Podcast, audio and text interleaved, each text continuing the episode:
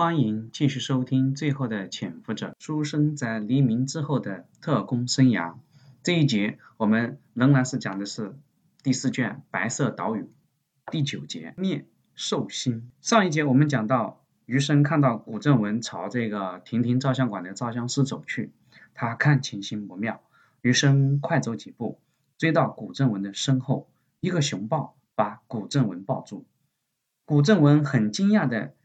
看，一看，原来是余生，一边挣脱，一边眼睛盯着照相师，一边和余生打招呼：“余生啊，恭喜啊，好久不见，你都追上我了。”余生一边用手招呼着毛中心过来，一边握着古正文的手，一边用眼睛找到林峰，给了他一个眼色。这边毛中心也赶紧跑过来拜见自己的老上司。那边林峰已经跟着照相师出了大门，古正文没有办法，只好先应付这两个不速之客。余生感慨地说道：“古组长，北拼一别，居然还能见面，真是造化弄人。”余生今日虽是有功，也多是多年当年这个组长栽培之功，以后还要多仰仗组长的指导。余生永远跟着组长鞍前马后。这也是在保密局这待久了，这种场面上的客套话、恭维话，余生说起来毫不费力，还流于自然。另一边，毛中心也是恭恭敬敬地对古正文表示感激之情。明眼人都看出来，现在古正文是毛人凤第一现任和仰仗的能人。虽说目前郭旭、沈醉、叶祥之他们都在，甚至四大天王也都在台湾。但是后面的两个人已经脱离了保密局系统。郭旭他们虽然对毛人凤也很恭敬，但他们都是戴笠那个时代就已经提拔出来了，不算毛人凤的嫡系。只有古正文是戴笠死后被毛人凤重用，并一手提拔上来，自然是毛人凤的嫡系部下。这也就是为什么唐太宗晚年将名将名将无故贬官。然后安排太子接班以后，由李治重新提拔并重用所在。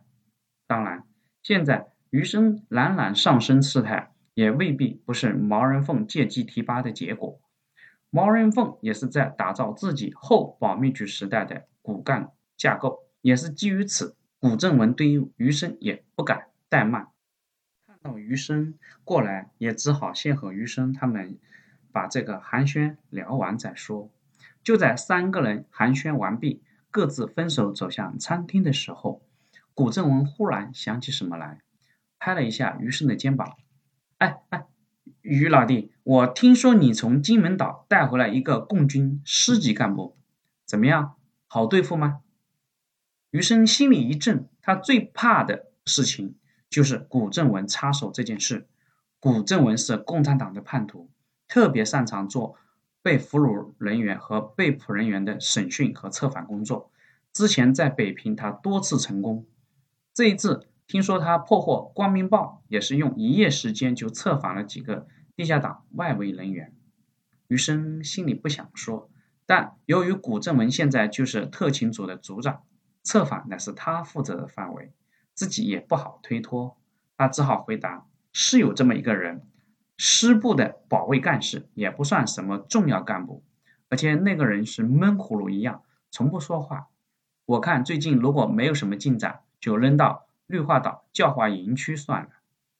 绿岛教化营是当时国民党关押解放军战俘的地方。金门岛战役的战俘就有一千多人，一部分之前就当过国民党的人在金门据地编入了十八军。大部分被送到了教化营进行洗脑，在策反一部分之后，剩下来的将来或交换或干脆遣返。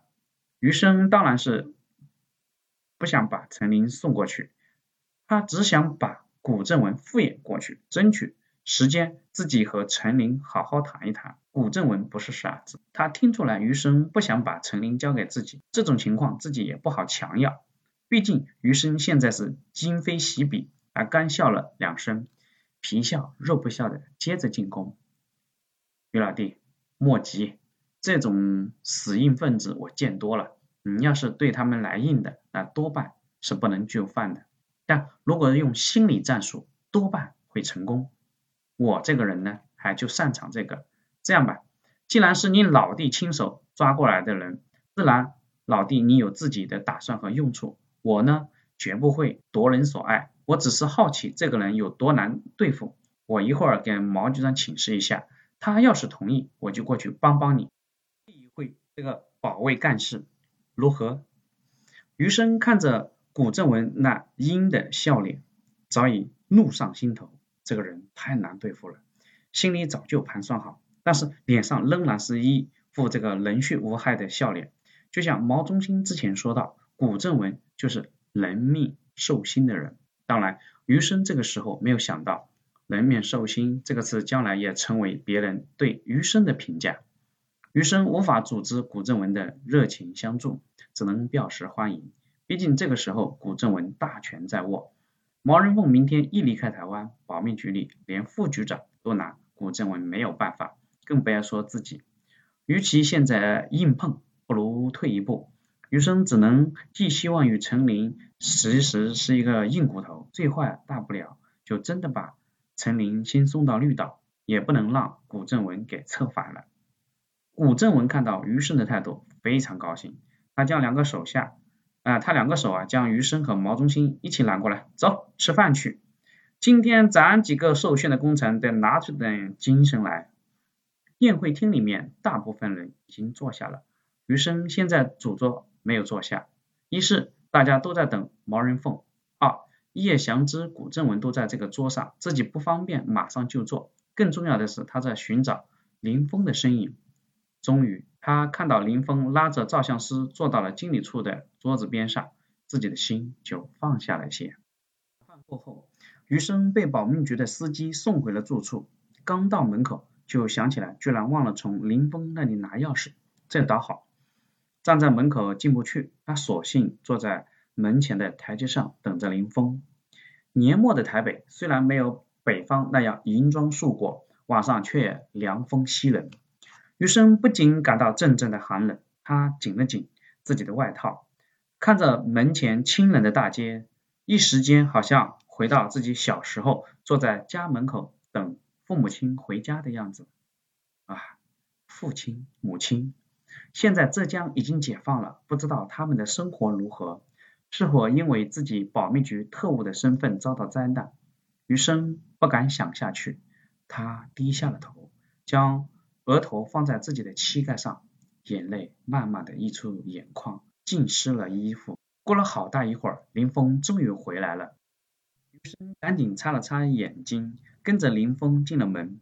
林峰把窗帘拉上，从包里拿出翻拍出来的几张照片。余生将自己和毛中信的照片放到抽屉里。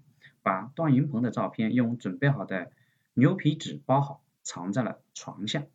林峰就站在一旁，静静的看着余生的这些动作。他不想问，也不用问，他们之间已经到了心照不宣的阶段了。这一节我们就讲到这里，接下来会发生什么事情呢？听下一节讲解。谢谢你的收听。